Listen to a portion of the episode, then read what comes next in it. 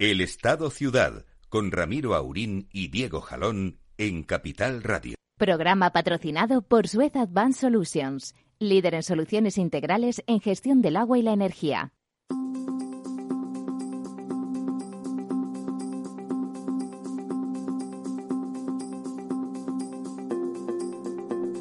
Muy buenos días, amigas y amigos. Aquí estamos de nuevo.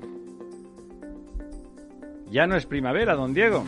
No, pero bueno, estamos... Ni en el corte inglés ni en eh, ningún sitio. Ya es verano. Ya, ya- ya es verano y además yo vengo imbuido de un espíritu... ¿Viene usted imbuido? Pues tenga de usted un cuidado. espíritu de concordia que espero que, Bueno. que comparta usted también, que no sea un fascista y que No, no, no, yo soy pura concordia. Por cierto, Concordia es una un grupo, un grupo del que no voy a dar detalles, pero al que con el que se reúne con cierta frecuencia don Lorenzo. A usted la Concordia siempre se le ha dado bien, ¿no? Eh, Yo la verdad es que siempre procuro llevarme bien con todo el mundo, sí, así es. Con tal de que no le hagan ir a trabajar, se lleva bien con la, vamos, con la bicha que picó al tren. Con quien sea, con quien sea. Bueno, bonitos días se están poniendo en Madrid, ¿no? Bonitos días, bonitos Aquí desde días. la radio que se ve, Ayer se esos Ah, limpios. pero bueno, está, está bien. A mí que haya primavera, ahora que se ha acabado, me, es, es agradable. La primavera y el otoño en realidad son, los, son las dos estaciones más variadas, ¿no? Que se parecen más a la vida, porque lo otro es como de piñón fijo, aunque solo sea unos meses, ese frío pertinaz y fanático que decía el generalísimo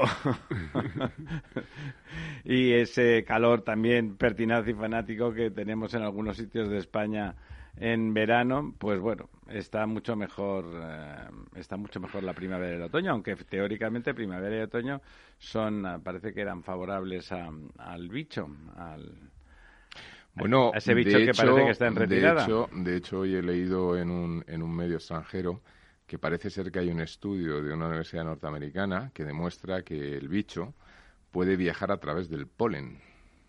Es decir, se que- ponen el polen y aprovecha Bueno, debe ser, ciudad, ¿no? eh, claro, es una cuestión, supongo, de, de un tamaño tan nanoparticular eh, el virus que es capaz de incorporarse o que el, que el polen puede transmitir o trasladar, eh, obviamente en distancias no infinitas de tiempo, pero vamos, con un poco de viento, pues sí, a lo sí. mejor unos cuantas decenas de metros o Sí, incluso 100 eh, metros se puede... En muchos sitios de España, eh, Madrid en particular, eh, hay mucho, mucho polen. Con lo en- cual eso cambiaría las reglas del juego por completo, ¿no? Es algo realmente increíble. Bueno, bueno, increíbles en este país son tantas cosas. Parece, en algunos lugares, por cierto, hablando del bicho y antes de pasar a lo nuestro, hay como repuntitos y hay no... Sí, bueno, A pesar de los calores, que figura también, bueno, al menos el año pasado los calores Hay, ayudaron. hay muchos nuevos contagios. eh, hay, hay zonas de España, vamos, en- por ejemplo en Córdoba ahora parece Sí, que es uno de los, una punta- de los sitios donde hay más punta. Incluso también está ocurriendo en países como Portugal, que empezaban el verano y a finales de mayo eran el mejor país de la Unión Europea. En cuanto a datos de, de COVID, tenían todos los semáforos estos en verde que ponen, digamos, los países sí. exportadores de turistas para que a Portugal se pudiera ir sin problemas y la situación ha cambiado radicalmente. Lisboa ha tenido ya, digamos, un paso atrás. Ha habido un confinamiento de la zona de Lisboa durante el fin de semana, que probablemente se va a prolongar más días.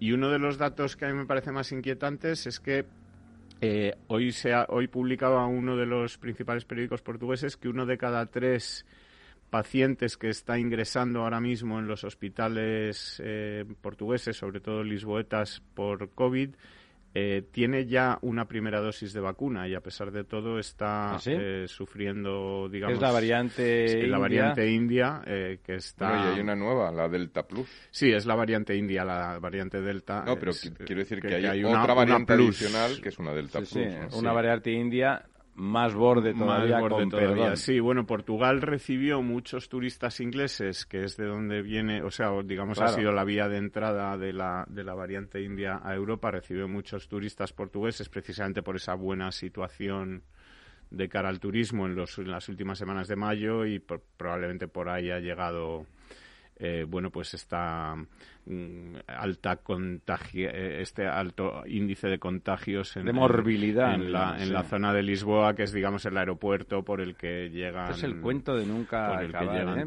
que ahora que ahora que gracias a los indultos nos van a quitar las, mascarillas, efectivamente. Pues de golpe piensa uno, pues no sé si me la voy a quitar, ¿no? A pesar de que molesta, porque vamos, para que no vamos a engañar, es muy desagradable. Y ahora con los calores mucho más, pero con el frío, mire usted, casi que tapaba, ¿no? Eh, a modo bufanda. Pero, pero con los calores la verdad es que la mascarilla molesta lo suyo. pero, la, ¿qué quiere que le diga? Si, si la cosa recrudece, recrudece, había, además los muchachos, pues la verdad es que están desatados, están reuniéndose en muchos sitios me decía alguien ayer, hombre, son, tienen 20 años. ¿Tú cuando tenías 20 años? Digo, no sé, chico, cuando tenía 20 años no había pandemias, afortunadamente.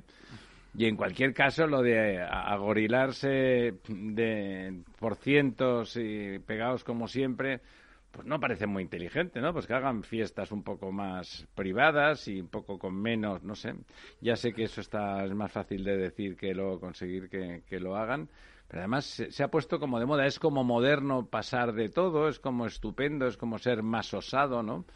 Mm. Vamos, pero es de esos, esos de esas osadías poco inteligentes, ¿no? Como pasarse un cuchillo afilado por la garganta, ya verás cómo no me doy, ¿no? Bueno, pues vamos a esperar que no pase nada. Bueno, he habido alguna noticia más o menos buena, ¿no? Como que van a rebajar al 10% el, el IVA de, para la gente, los particulares y los autónomos con menos recursos. Sí, eh, bueno, van a rebajar el IVA. Los autónomos no, no, tanto, porque esta rebaja. Solo un poquito, he dicho los con menos recursos, sí. Solo el 75% quedan fuera, sí. Sí, no, vamos a ver. El tema es que se establece, digamos, esta rebaja del IVA en función de la potencia contratada. Instalada, sí y eh, toda la potencia que supere los 9,9, es decir, a partir de 10 eh, megavatios kilovatios eh, hora, kilovatios hora perdón, no tiene derecho a esta rebaja y eh, digamos que esto afecta pues a la gran mayoría de los pequeños negocios, es decir, las sí, al, 75%. bares, peluquerías, restaurantes, etcétera, eh, que tienen todos potencias superiores porque bueno, pues manejan varios sí, neveras, lavavajillas, eh, cámaras frigoríficas, lo cual no quiere decir que sean millonarios, secadores de pelo, etcétera. Entonces, bueno, sí, porque es que es lo, a ver, lo que se ve un poco claro claramente para mí o desde mi punto de vista es que esto es una medida, digamos, para contentar a, la gente. Bueno, la gente estaba protestando. Sí, pero eh, que esto no va, eh, digamos, para mejorar la competitividad, digamos, de las industrias españolas, porque el recibo de la luz para ellas sigue siendo el más caro de Europa con diferencia y que no arregla, es, digamos, un pequeño parche que no Además, hay una falta de inteligencia, ¿no? Digamos, eso que eso es irresoluble porque es estructural. Nuestro recibo de la luz industrial es brutal. Pero bueno, si quieres hacer algo más allá de la publicidad que también sea más o menos efectivo, no cuesta nada. Es verdad que una casa particular con más de 10 kilovatios hora, bueno, pues ya es una casa puesta, digamos. Bueno, compro. Pero es verdad que los negocios, tener 15 kilovatios hora no significa nada. ¿eh? No significa prácticamente nada. Significan las necesidades mínimas. Y estarían acogiendo a muchísimos negocios que son de tipo familiar y de, los que justamente han sufrido bastante. O sea, hay una falta de inteligencia y de planificación y de que se reúnan los 10 que más sepan del tema y digan, oye, pues mira, esto habría que hacerlo así, ¿no? De hecho, se podría diferenciar entre... Eh, particulares y negocios, claro, hombre. Como se hace, por ejemplo, con los... Pues es obvio, ¿no? con los impuestos de matriculación, ¿no? En vehículos industriales, ¿no? Las camionetillas y estas cosas que, que eh, tienen, no, no tienen impuesto de matriculación, ¿no? Cuando es para uso comercial, pues quizá también muchos de los impuestos que tienen, no solamente la tarifa de la luz, sino otros servicios, pues se pudiera discriminar, ¿no? Y además no olvidemos que con la nueva, digamos, discriminación horaria, eh, estos negocios son precisamente los, los que menos flexibilidad tienen. ellos ahora, pagan sí eh, o sí. Y, tienen que encender y poner en marcha todos eh, estos electrodomésticos y maquinaria de están alto abiertos, consumo en las horas punta. ¿no? Es decir, que, bueno, que son los de nuevo los más perjudicados pues con todos estos cambios. Eh, hay ahí unas promesas eh, de que dentro de un par de años, porque como te contaba el programa pasado, pues la estrategia del gobierno ahora es pedir paciencia porque todo se va a resolver en el futuro. Eh, el presente regreso al futuro. presente es un digamos eh, es un furúnculo. un furúnculo pero esto se va a arreglar. Es decir que se arreglará y se arreglará y se arreglará ya y, sí eso. ya sí eso qué pues, diría José Mota se arreglará. Entonces eh, bueno ahí hay una, una dos medidas que el gobierno tiene previstas previo paso por el Parlamento etcétera que son por un lado eh, este pago, digamos, de las subvenciones a las renovables, que, es, que no sean las eléctricas, sino que sean, digamos, las, las petroleras las que, las que lo paguen. Y por otro lado, eh, esto de lo que hablan de los beneficios caídos del cielo que tienen las nucleares y las, y las hidroeléctricas, en realidad aquí los únicos beneficios caídos del cielo son los que tiene Hacienda, que vamos, que no le caen del cielo, le caen de los contribuyentes, pero es la única que tiene beneficios, digamos, sin hacer nada más que poner el cazo. Pero eh, aquí de lo que se trata es que con el pool o con el sistema de pool que hay en España, eh, la luz, digamos, se paga, o la luz que se paga en el pool se paga al precio de la, de la última que entra. Eh, y entonces, bueno, pues las eléctricas, digamos las hidroeléctricas y las nucleares se benefician de, eso en el sentido de que cobran su energía al precio que la está pagando el que es emisor de, carbono y que por lo tanto eh, entra a un precio más caro, ¿no?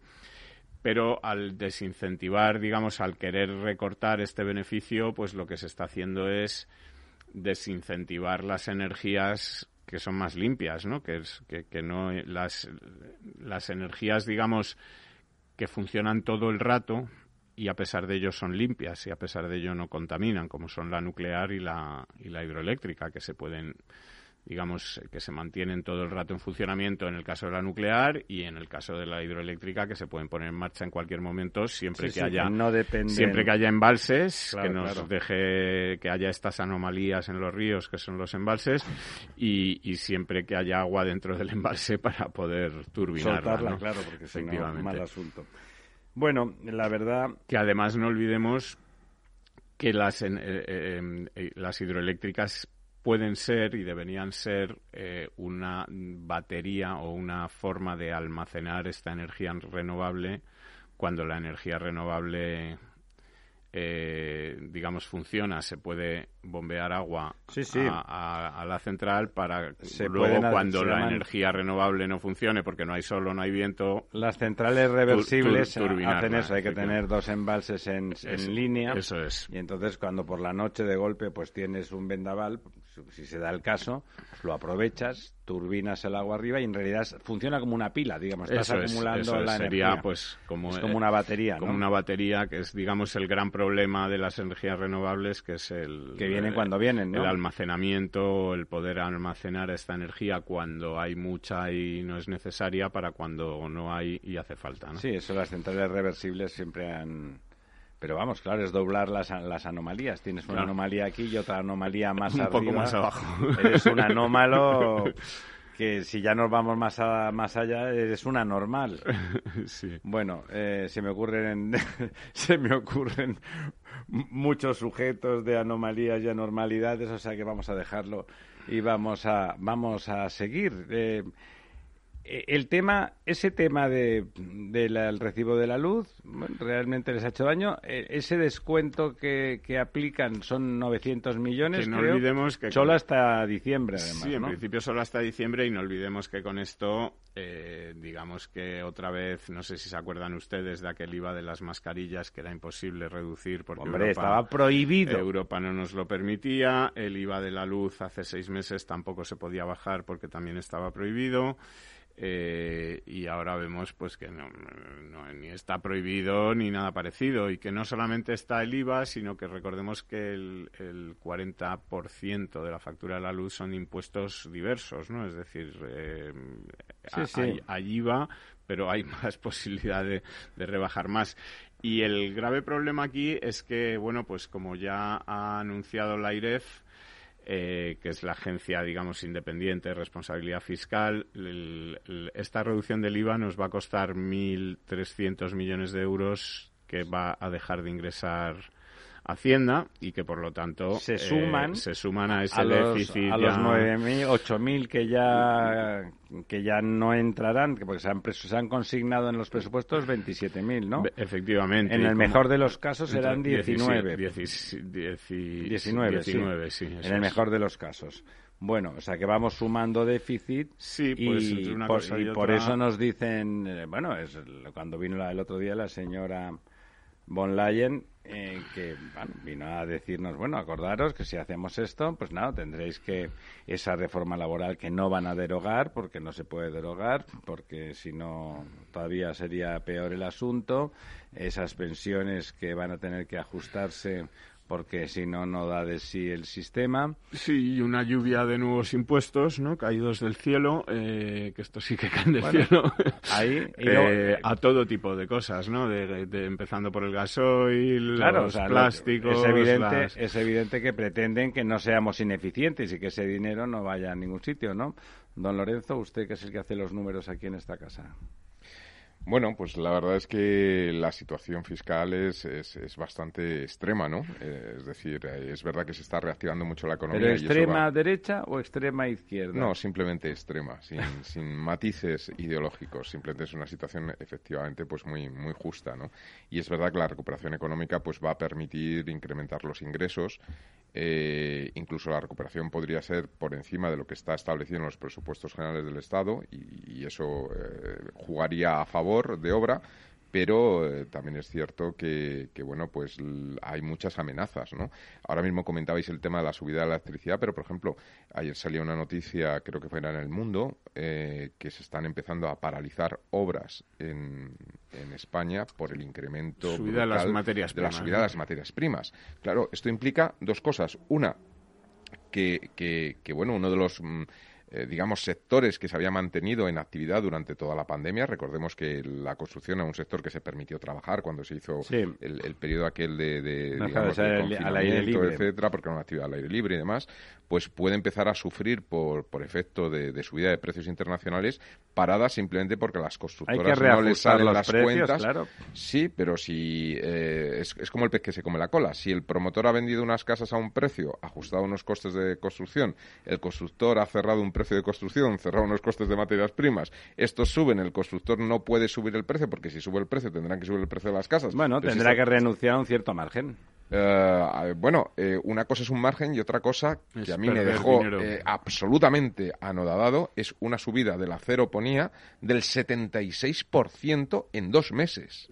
Quiero decir, esto se traga cualquier margen. No estamos hablando de que haya subido un 7%, un 8%. El aluminio un 56%. Si uno ha puesto, son subidas espectaculares. Si uno ha ¿eh? calculado los precios, yo ahí distingo mucho entre el que está de proveedor y el que está haciendo el negocio, que cuando funciona pues, se ponen las botas y yo me alegro, pues que me parece estupendo que la gente gane dinero haciendo negocios, eh, pero bueno, cuando eh, tú has apurado el margen, durante la pandemia las materias primas bajaron porque no se hacía nada y realmente estaban por debajo de su precio habitual. Si tú calculas con esos precios, bueno, estás entrando en riesgo. A mí me parece que hay que distinguir ahí no, pero el estamos proveedor. estamos yendo a, niveles de precios de hace más de 10 años, ¿eh? nada que ver con la pandemia.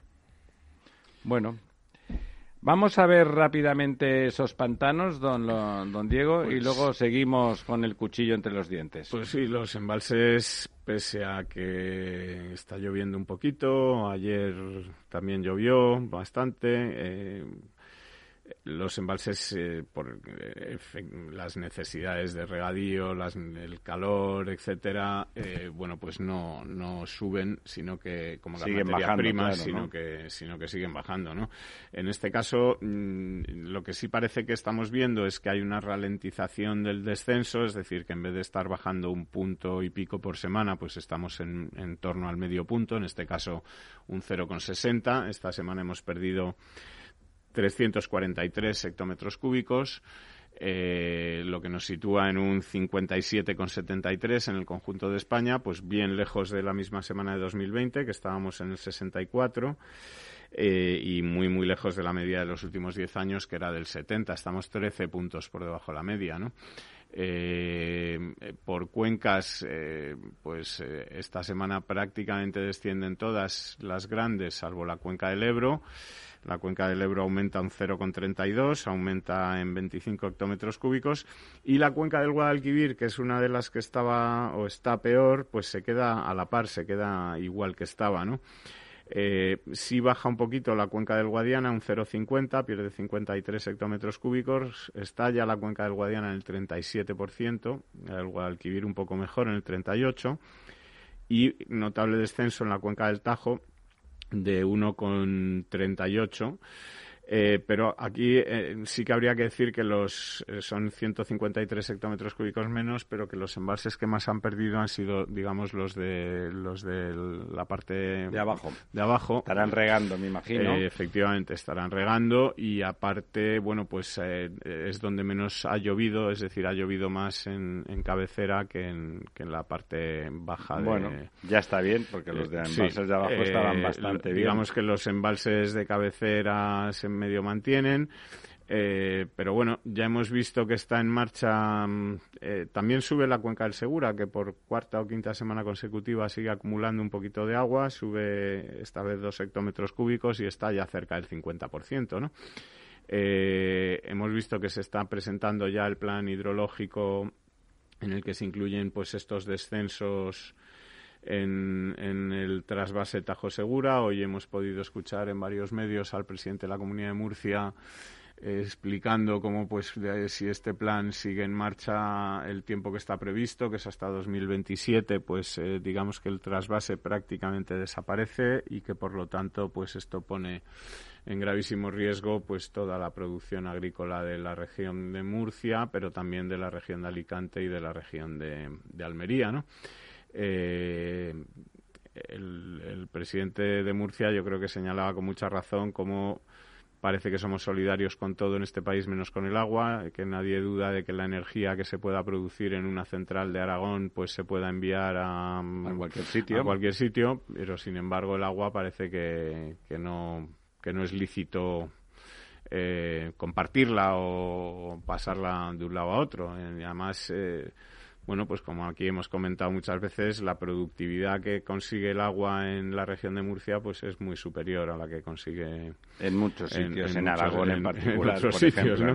Entonces, bueno, pues ahí estamos con esta guerra del agua que ya está en marcha. Eh, parece que desde luego Andalucía y Murcia están haciendo frente común y falta un poco por ver cuál es la postura de la Comunidad de Valencia, donde por un lado pues eh, la presión de los regantes alicantinos se salta para, para, para Chimo Puig, pero por otro lado pues ya sabemos que, que bueno eh, su afinidad o su necesidad de apoyar lo que diga el, gobierno en, en, todas estas cosas, pues eh, bueno, eh, yo creo que estamos hablando de un trasvase, y lo decía también el presidente de Murcia hoy, que una expresión que me ha hecho bastante gracia, que no es un trasvase con un caudal ecológico, sino con un caudal ideológico, ¿no? Entonces... está eh, bien, bien encontrado. Vamos a ver. Volvemos ahora, remataremos la jugada porque antes de ayer se presentaban los planes de tercer ciclo y me parece que merece la pena ser comentados. En un par de minutos estamos de nuevo con ustedes. Capital Radio. Capital Radio Madrid 105.7. ¿Está pensando en montar una empresa pero no se atreve a dar el paso en solitario? ¿Busca una marca conocida y consolidada que le respalde? En Franquiciados le ayudamos a elegir el negocio que más se ajuste a sus necesidades. Franquicias de éxito, innovadoras, de baja inversión. Los miércoles a las 12 en Capital Radio tienen una cita con el único programa de radio de España especializado en la industria de la franquicia. Franquiciados con Mabel Calatrava.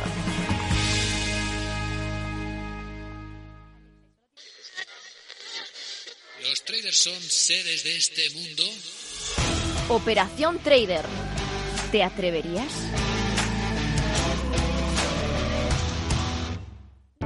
Para personas inquietas, Capital Radio.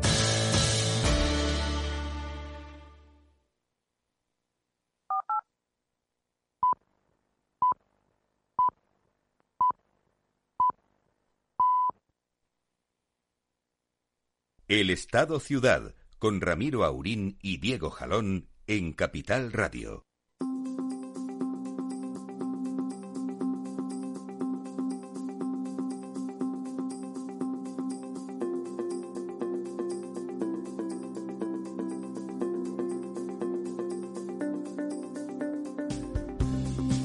Aquí estamos de vuelta. Pues sí, decíamos que antes de ayer eh, se presentaron los planes de tercer ciclo, que teóricamente son los del Pacto Verde, y, y dicen eufemismos como la nueva planificación permitirá priorizar mejor los usos del agua, gestionar las grandes avenidas y sequías y definir unos caudales ecológicos que aseguren la protección de las aguas y sus ecosistemas. Qué bien suena, pero lo de permitir priorizar introduce una expresión eh, delicada. ¿eh? permitirá priorizar a quién y en qué dirección. Luego, después de. ¿Bajo qué criterios? Bajo qué criterios y bajo qué amistades peligrosas. Eh, a continuación, resulta que la Dirección General del Agua, las confederaciones hidrográficas y las sociedades estatales, es decir, todos los entes públicos que invierten en, en los entornos del agua, que, no, que invierten, bueno. Bueno, que es una forma invertir. que deberían invertir, o sea, que son responsables, tendrán, dispondrán de 8.000 millones de euros en materia, en todas las materias del agua hasta 2027, para 47 millones de personas y con todas las cuencas en marcha. Para que se hagan ustedes una idea, en Estados Unidos, en una zona donde hay riesgos de inundaciones importantes, como puede ser el Levante español o, o quizá algunas zonas de Andalucía, bueno, eh, 250.000 personas para prevenir esos daños. En el mismo periodo, hasta el 27, se invertirán 3.000 millones. Si hacen ustedes la multiplicación, verán que saldrían muchísimos, muchísimos más millones en España de los que se invierten, pero muchos, muchos, muchos, muchos más. Eh, no, no parece, no parece que, que más allá del montaje y de parecer que somos súper verdes, no podemos olvidar que además de verdes somos pobres en relación por lo menos al resto de Europa, que tenemos poca agua, que nuestra agricultura eh, bueno, si hay poca agua, pues habrá que ajustarse a la que hay. Habrá que invertir mucho en tecnificar, habrá que aprovechar mejor la que cae con anomalías, como decíamos antes. Hay anomalías que incluso son buenas para la salud. Una prótesis es una anomalía, ¿no? Y en cambio nos permite caminar, nos permite morder, nos permite mover la mano o el brazo o la cadera. Son anomalías, son cosas extrañas, son cuerpos extraños que nos ayudan. Eh, así los, eh, los pantanos y el resto de obras hidráulicas que hay que hacer bien, por supuesto, ¿no? Que aquí el, el asunto consiste en decir que las vamos a hacer mal. Bueno, pues son ustedes los responsables.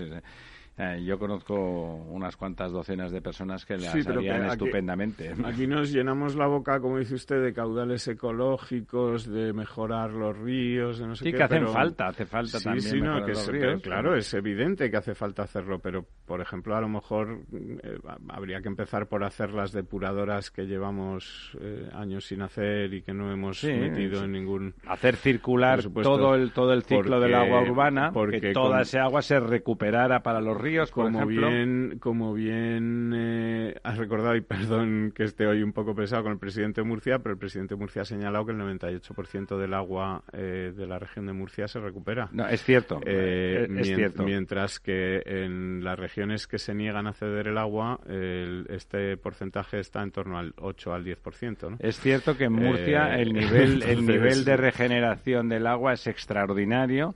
Han- De hecho, ha recibido la región premios internacionales porque la gestión global del ciclo del agua en Murcia es de una eficiencia llevada Bueno, al límite. Como cuando Eso es se así. quejan ¿eh? del consumo de agua de campos de golf y todo es reciclado, ¿no? Exactamente. Y, ¿no? y es que además estos planes hidrológicos que, por ejemplo, para Murcia, pues parece que señalan que la opción o que el plan es eh, desaladoras, eh, bueno, pues no tienen en cuenta, por un lado, Pues el, hagan. el daño ecológico que, que producen estas desaladoras en cuanto al vertido de salazones al Mediterráneo, por un lado, y luego el coste y la energía que a ver de dónde sale para, para llevar el agua desde la desaladora, recordemos nivel del mar, porque la, normalmente el agua mm, salada suele Está estar en en, el mar. mar. Suele pasar. Eh, eh, y hay que llevarla Manías, hay que, sí, hay que llevarla para regar, para regar o para beber en, en zonas digamos del interior que en la comunidad valenciana recordemos que, que hay montañas digamos cerca del mar y hay que subir esas montañas para que el agua llegue al otro lado, ¿no? Digamos al, al, al interior de las regiones tanto de Murcia como de la, de la comunidad valenciana, ¿no? Entonces hace falta energía para, para mover ese agua eh, y hacerla subir, eh, bueno, pues eh, en ocasiones hasta 800 o 900 metros, ¿no? Y, y esto, pues, por un lado encarece y por otro lado, pues, eh, también contamina, ¿no? En principio, hasta que no tengamos esa eh, energía. eso, esas cosas 100% se, renovable se que- pueden enfocar. Esas cosas se pueden enfocar. Se podrían, tiene usted razón en todo lo que ha dicho, pero se pueden ahora mismo las con renovables. Ya hay plantas de desalación que funcionan con renovables. Hay que instalarlas, claro. Sí, pero son- una cosa, te digo, es la energía para desalar el agua y otra es la Sí, energía para llevarla para adentro. llevarla adentro. Hay ¿no? Es que, decir, que- no, hay que aprovechar, por ejemplo, el campo de Cartagena está pegado al mar, tiene mucha actividad agrícola, ahí se puede utilizar, son todos los productos, todos los cultivos de plástico, para entendernos, tienen eh, tienen mucho valor añadido, se pueden estudiar. Es decir, hay que hacer una operación conjunta, en- conjunta global, transversal, entre la- el análisis y la, la reingeniería, por decirlo de alguna forma, de la agricultura española y la bueno y el tema del agua y nuestra poca disponibilidad de agua que es así. Somos cada vez más está el turismo también que consume no podemos renunciar al turismo evidentemente también consume mucha agua como es lógico. El turista quiere ducharse quiere tener sus piscinas es, es lo que le ofrecemos le ofrecemos Sí. eso no hay que hay que estudiar seriamente todo. Lo que no lo que no sirve es simplemente criminalizar al agricultor no hacer No, nada pero- y- de verdad para cambiar la situación y hacer más óptimo en Murcia no es fácil de decir, porque la verdad es que en Murcia los cultivos eh, gestionan el agua de una forma extraordinariamente eficiente. Es verdad que se regenera en la región toda el agua prácticamente, el 98 es decir, prácticamente toda el agua, el otro es una cosa residual que, que se escapa, por decirlo de alguna manera. Eh, mejorar los cultivos, invertir, no, no diciéndolo solamente, insisto, y criminalizando, diciendo, sois poco ecologistas agricultores, vamos a invertir en esa retecnificación, en esa búsqueda de productos con más valor añadido y con menos necesidades hídricas. A lo mejor hay cultivos, es posible que haya cultivos que no tienen mucho sentido en un sitio donde no hay, hay muy, muy, muy poca agua, como es el caso, y que no tienen tanto valor añadido. Pues vamos a ayudar a que eso se reconvierta. Es una reconversión industrial en el ámbito Sí, agrícola, yo, ¿no? Yo creo que aquí la gran trampa es que estamos hablando de este trasvase Tajo Segura, estamos hablando del caudal del Tajo, que efectivamente pues es una cuenca que ahora mismo está al 56%, pero esto lo está haciendo el mismo gobierno. eh, que se ha negado o que paró el trasvase del Ebro y Ebro, ahora, mismo la cuenca del Ebro tiene un 80% de, de agua embalsada, tiene 6.000 340 hectómetros cúbicos y estamos hablando de un trasvase de 47. No, y Sí, sí, que la que conexión en el caso sobrado, del Ebro, vamos, y la ¿no? conexión Es en decir, el caso que- del que Ebro era hay- casi hay- avertido, este, estaba muy cerca ya de la costa, las Sí, conexiones y que estaban en- planificadas. estaba es- en el delta, Es agua que se pierde. Y además Sí, en sí. una cuenca, como te digo, en la que hay un 80% de, de agua No, el trasvase, y- y el trasvase del de- Ebro, el trasvase del Ebro no tiene la- su anulación respondió a criterios ideológicos. Además, los trasvases están para gestionarse si realmente hay poca agua.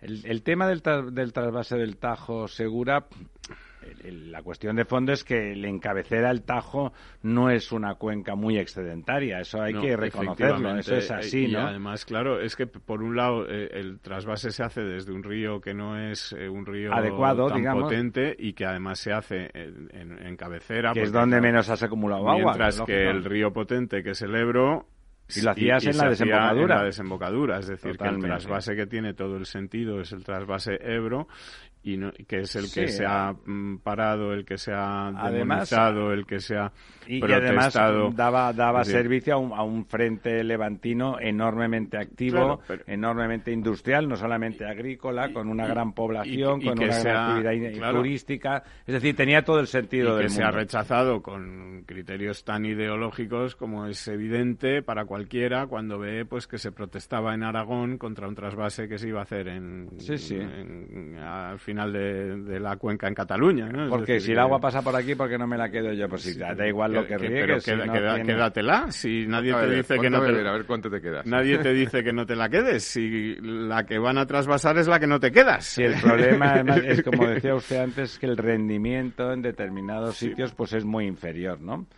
Muy inferior al Levante, es, así. En, el, Levante español, el país valenciano y en Murcia, lo cierto es que los, los cultivos y la huerta son enormemente más feraces y más rendibles que más rentables que en el interior. Bueno, pues eh, ¿qué quiere que le diga? Esto es así, ¿no? Y somos un país y en principio habría que compensar. Seguramente Aragón es un lugar muy adecuado para implantar industrias y en cambio, pues para la agricultura es, eh, es más improbable que eso, que eso sea así. En cualquier caso, que la cuestión de una tensión territorial muy primitiva en su planteamiento fuera lo que movió a la, a la derogación del trasvase fue lamentable. En realidad, el trasvase se deroga porque en ese momento lo había aprobado el señor Aznar y el señor Maragall tiene el pacto con Esquerra Republicana, ya colea desde entonces todas las desgracias que provoca ese partido, que le impone, le impone al señor Maragall y el señor Maragall se lo impone a Zapatero barra Cristina Narbona, que aunque ahora es muy radicalmente eh, ecologista, no ecologista en el buen sentido, que en ecologista en el buen sentido somos todos, ¿no?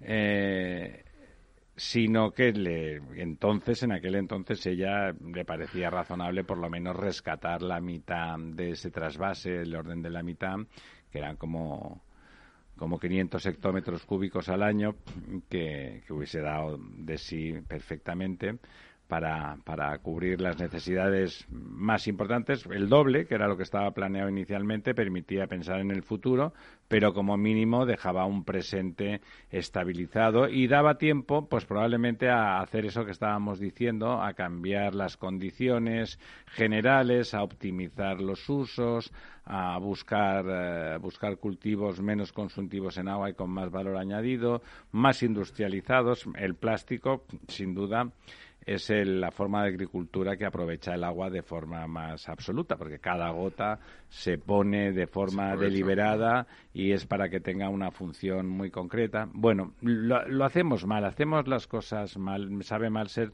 como derrotistas, pero la verdad es que cuando las cosas van bien aquí nadie piensa que haya que hacer nada y es el momento en que hay que hacer algo, ¿no? Cuando las cosas van bien es cuestión de pensar en qué hay que hacer eh, en el futuro inmediato. Probablemente por eso el señor eh, Sánchez ha promovido ahora los indultos para que le vaya mejor, en su opinión, en el año 23, cuando haya generales. Aunque usted cree que eso no va a ser así. Vamos a verlo. Vamos a verlo. Cuéntenos, a- cuéntenos. Bueno, hoy, hoy tenía pues mira, el señor hablando- Sánchez Galán, lo acaban de Claro, imputar, ¿no? hablando, bueno, como hablando de indultos, pues a lo mejor es acaba teniendo que ser el siguiente. En principio todavía no está. Villarejo. no está nada más que imputado, eh, pero bueno, el... ¿Usted cree que indultarán al señor Villarejo? El señor Villarejo... ¿A que no? lo va a tener más complicado. Eh, bueno, pues el, el juez, eh, que es eh, Manuel García Castellón, eh, ha citado como imputado a petición de la Fiscalía Anticorrupción. La petición de la Fiscalía Anticorrupción se produce ayer y esto se produce hoy, es decir, ha sido muy Rápido. Muy rápido. Eh, pues decía que ha citado como imputado al presidente de Iberdrola, Ignacio Sánchez Galán, por el conocimiento que pudiera tener pues de los encargos que la eléctrica mm, efectuó al comisario Villarejo pues para diversos casos de espionaje entre ellos uno que le implica con, con ese intento de Florentino Pérez de, de entrar, no solo de entrar en el accionariado, que ya estaba en el accionariado, sino de hacerse, digamos, con el control de, de Iberdrola, ¿no? Eh, bueno, pues eh, la Fiscalía Anticorrupción habla de que existen elementos de juicio suficientes para imputar tanto a Ignacio Sánchez Galán como a otros directivos de la eléctrica, que son Francisco Martínez Córcoles, que era vamos, que fue presidente de Iberdrola España, Fernando Becker, que fue jefe de gabinete de presidencia, Rafael Obregozo y el director general de negocios de la eléctrica. ¿Usted, don Lorenzo, cree que Entonces, debería les im- dimitir? Les imputa un delito continuado de cohecho activo contra la intimidad, falsedad en documento mer- mercantil y No- otros no es delitos poco, ¿eh? que no Son Yo- a mí, a mí me gustaría hacer un pequeño matiz que, la, que, que- que se hizo en la, en la reforma que hubo del Código Penal, pero que los medios de comunicación siguen hablando del término imputado cuando es investigado. ¿no? Sí, efectivamente, pero bueno, Eh, que no, es me el... Parece que es menos agresivo, ¿no? Sí. Eh, una cosa es imputado, parece como que te están ya acusando, ¿no? Pero bueno, Investi- intervienes en la causa de una forma activa. investigado eh, bien, eh, Bueno, pero es- quiero decir que cuando te investigan lo que ocurre es que mm, formas parte efectivamente de la causa y, y de alguna manera tienes información, etcétera. Es decir, eh, está por ver qué es lo que salga de este de este proceso, ¿no? Yo lo digo por la pregunta que has hecho, ¿no? Yo creo que obviamente no eh, tiene que dimitir eh, en cuanto sea eh, condenado, ¿no? En esta fase, digamos, previas. y- No, juzgado, no condenado. O sea, no, no, Antes que condenado. No, yo entiendo que, que en estos momentos está siendo investigado. Si pasa a otra fase y es condenado finalmente, pues evidentemente no, ¿No le remedio, ¿no? parece- Pero yo creo que en esta fase actual, hombre, eh, no lo sé, habrá que ver un poco si hay alguna especie de código ético dentro de Iberdrola. No, que comentábamos que- antes fuera del programa con don Diego que Iberdrola finalmente vende energía a ciudadanos y empresas, vende a clientes. Eh, Mm. Es un mercado competitivo, lo que tiene la competencia, donde hay muchos ofertantes. En- ¿Le parece que al cliente le puede afectar la imagen de que el CEO de, de, la, de Iberdrola Hombre, yo sinceramente creo que no. Y vuelvo a insistir en que eh, en estos momentos lo que ha dictaminado el señor eh, juez es, es investigar. Es decir, que pase a formar parte de la categoría de investigado. Está por ver qué es lo que surja de esa investigación. Es decir, eh, que, que, bueno, claro, para, para, para ser eh, tratado como investigado tiene que haber algún tipo de, De indicio. elemento, de indicio, etcétera. Pero después estas cosas hay que matizarlas, Sí, sí, hay que verlas. La y hemos presunción de inocencia y hemos visto, ahí. efectivamente, hemos visto muchas causas donde finalmente estos investigados o estos procesos de, de imputación o como lo quieras llamar han quedado en nada. Entonces está por ver, ¿no? Es decir, yo creo que, que habría que mantener en todo momento la presunción de inocencia porque además así lo establece la Constitución No, y las leyes, porque- ¿no? y bueno, está pues, bien, vamos, pues a partir de ahí, pues bueno, ya digo, si llegara a demostrarse que efectivamente hay causa real de, de condena, pues obviamente tendría que dimitir, lo primero, ¿no? Y después, pues ya... eh, Ya sí eso.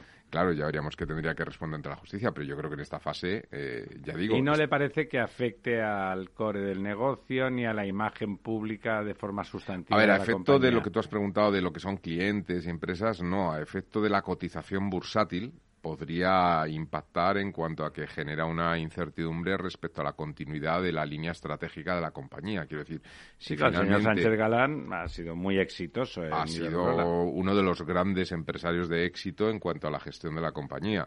Eh, de este país, ¿no? Entonces, bueno, si realmente eh, tuviera que dimitir en un momento dado, etcétera, porque esto fuese a más, pues obviamente hay un cambio de, visión estratégica de la compañía en función de cuáles sean los nuevos. Eso genera una incertidumbre y la incertidumbre, pues los mercados bursátiles siempre descuentan, ¿no? Operan al descuento. Entonces, mm, sí que vamos a ver, fíjate, en función de esa cotización, nos va a indicar los mercados la credibilidad o no que le dan a esta, a esta eh, imputación o fase de investigación.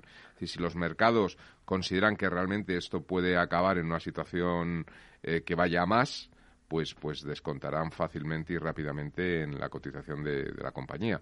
Si no, es porque los mercados estarán pensando que esto no, no tiene más, no, no hay por dónde. Bueno, pero ¿usted qué cree? Ya sé que los mercados saben lo que les dé a ellos la gana. Bueno, pues eh, yo creo que hay muchas eh, informaciones que salen de... ¿Te vendería hoy si tuviera acciones de Iberdrola? Eh, no, no, no a nivel, si como inversor particular Quiero decir, si fueran mis remanentes, ¿no? O sea, mis, mis, excedentes, digamos, ¿no? Eh, económicos invertidos, pues no, porque, bueno, al fin y al cabo la compañía tiene unos fundamentales espléndidos y esto podría afectar a corto plazo, pero a medio y largo plazo eh, se recuperaría el valor.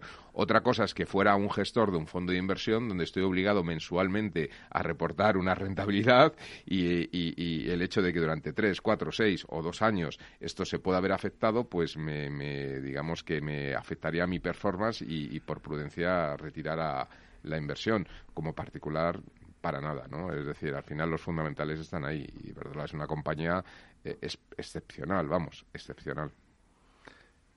Vamos con los faroles para adelante, don Diego. Bueno, pues eh, vamos a ver cómo se resuelve este caso. Sí decir que el término imputado, investigado, es simplemente un cambio de nomenclatura, pero lo que ahora es un investigado es lo que hace un año y medio era un imputado, es decir, que podemos, cambiándole el nombre, pero que no, pensar que, es menos grave o menos tal, y luego que, bueno, pues que si en la política hay un listón, digamos, en el que cuando uno, un político es imputado, eh, normalmente dimite o, bueno, debería o eh, casi todos eh, digamos los partidos tienen establecida esa regla. Y, lo que incumplen eh, luego rigurosamente claro. bueno pues es posible también que, que, hombre, cuando una compañía presume de limpia y de renovable y de tal, pues también tenga que tener, digamos, una imagen de Hombre, cuando uno no hace nada tampoco normalmente le imputan, o sea que mm, luego podrán encontrarte culpable o no, pero algo,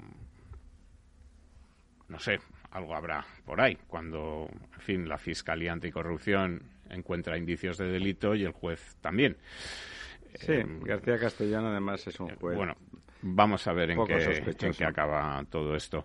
Eh, una de las grandes, eh, hablaba antes eh, don Lorenzo de la bolsa, pues una de las grandes noticias de la bolsa es la, la, OPV de, de Acciona, que es la mayor salida a bolsa desde, desde que salió a Bolsa ENA ya hace unos años.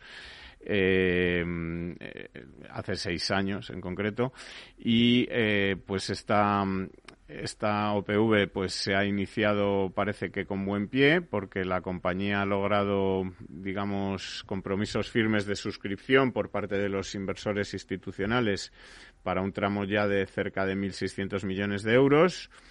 Eh, y con este volumen, pues eh, digamos que el 15% de la colocación ya estaría cubierto y que parece que eh, esa duda o esa, mm, eh, digamos, eh, incertidumbre que había sobre si realmente iba a ser bien acogida a bolsa esta salida del mayor o de la mayor empresa de renovables justo cuando hay una burbuja de renovables, es decir, cuando parece que todo el mundo quiere invertir en renovables y que iba a medir un poco realmente el apetito inversor por este por este mercado, por este sector, pues parece que está respondiendo bien, que, los inversores están interesados en, poner su dinero en esto y que, bueno, mm, eh, va a ser, si se completa, como te decía, la mayor salida a bolsa desde 2015, cuando salió AENA y que por este mm, eh, por esta salida a bolsa pues Acciona va a ingresar o ingresaría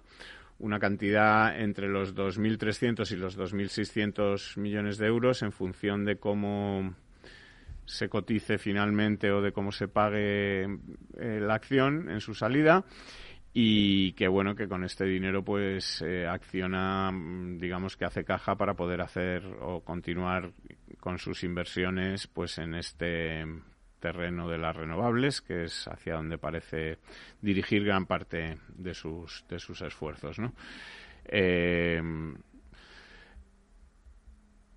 Ah, hemos hablado también de, los planes hidrológicos en los que el gobierno ha anunciado pues un esfuerzo inversor sin precedentes pero que luego bueno pues no se refleja exactamente en lo que ponen los planes eh, y me gustaría también comentar que hoy es eh, el Día eh, Mundial de la Mujer Ingeniera a pesar de que solamente el 25% de las seres humanos que estudian carreras de ingeniería son mujeres pues son mujeres eh, en este momento no entonces eh, bueno es una de las de las políticas que quiere o en las que más empeño está poniendo la Unión Europea que es que en estas profesiones técnicas, pues eh, eh, vaya habiendo cada vez más. Sí, si al final consiste en los cambios de hábitos, ¿no?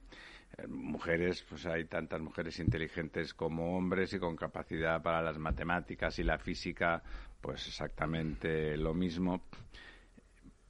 Los trabajos muy técnicos son exigentes en sus necesidades de horario y en la medida en que la mujer eh, digamos, se libera de ser la guardiana y la gestora formal de la familia, pues se puede incorporar a cualquier otro contexto. Eh, históricamente e incluso prehistóricamente la mujer se ocupaba ocuparse de la prole contra más atrás lo llevemos pues más complicado es eh, era difícil los cazadores recolectores que estaban por ahí para arriba abajo vagando a ver qué pillaban y tal, pues alguien se quedaba allí, se quedaba la mujer. Probablemente ha habido muchos estudios de por qué el, machismo y las sociedades patriarcales, que es una forma encantadora de decir cómo eran estas sociedades, en realidad eran las, en general, las mujeres durante milenios prácticamente han sido eh, seres humanos que han tomado, han tenido menos capacidad de toma de decisiones por estructura social, no por capacidad. Y ha sido eh, absolutamente universal. Es una de las cosas que, que, sorprende, con excepciones rarísimas que se han dado en alguna vez, pero muy, muy, muy raras. Ha sido completamente universal eh, a, qué obedecía, pues no está claro, desde luego no a la capacidad intelectual ni nada por el estilo, y a la capacidad física, pues bueno, las ingenierías, por ejemplo, no, no exigen una gran capacidad física, ¿no? Por lo tanto, esa desnaturalización de, de la relación, los, los, primates superiores en general son machistas de nariz. la, hay que desnaturalizar La preocupación de la Unión Europea por estas carreras es eh, llamadas STEM, que son pues ciencias, tecnología, ingenierías y matemáticas, es que son las profesiones, digamos, que más se van a necesitar en el, futuro, y es que es donde están viendo que es donde menos mujeres hay. Entonces, de todas digamos formas, que eso iría en contra de reducir esa brecha. Claro, claro. De todas formas, fíjate, yo, lo digo por el dato que has dado del 25% a nivel mundial. Sí, sí. Y yo matizaría un poquito. Yo eh, lo digo porque el año pasado eh, Rápido que nos vamos. De ir a dar una conferencia en una escuela de estas de ingeniería y vi muchas mujeres. Y, lo, y, lo, digo porque, hombre, a lo mejor a nivel mundial es un 25%, pero si te vas a las sociedades más desarrolladas, países más avanzados. Sí, será algo superior, te vas no a los que están estudiando, no a los que están colegiados, etcétera. Pues nos vamos. Enhorabuena a todas las mujeres, chicas, jovencitas que estáis estudiando ingeniería o que ya sois ingenieras. Programa patrocinado por Suez Advanced Solutions líder en soluciones integrales en gestión del agua y la energía. Amaneces antes que el sol y conviertes la tierra en frutos y superas plagas y tormentas y viento, granizo y cada día empiezas de nuevo. Eres de una naturaleza especial, por eso hay un seguro especial para ti. Y ahora es el momento de contratar tu seguro de cítricos. Agroseguro, más que un seguro. Tu radio en Madrid 105.7. Memoria.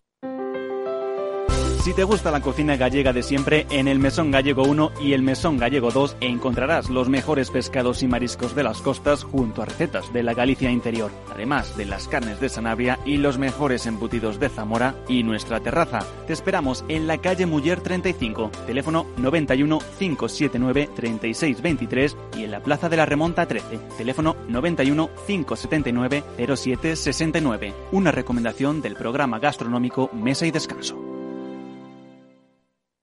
Gráficas Naciones. Más de 50 años de experiencia en el sector de las artes gráficas. Apostamos por la última tecnología tanto en impresión offset como en digital y gran formato. Realizamos todo tipo de impresión. Tarjetas de visita, folletos, libros, vinilos, decoración y montaje de stands. Más información en el 91 629 2145 o en gráficasnaciones.es.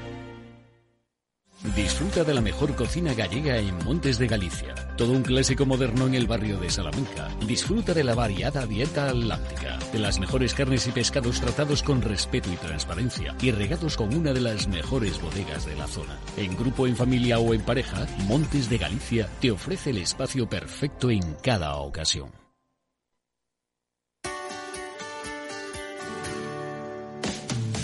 ¿Te imaginas un programa de radio donde el talento es protagonista? Lo tienes en Capital Radio. Humanos en la Oficina, el programa más humano y divertido creado por el galardonado speaker internacional Miguel Ángel Pérez Laguna, todos los viernes a la una de la tarde.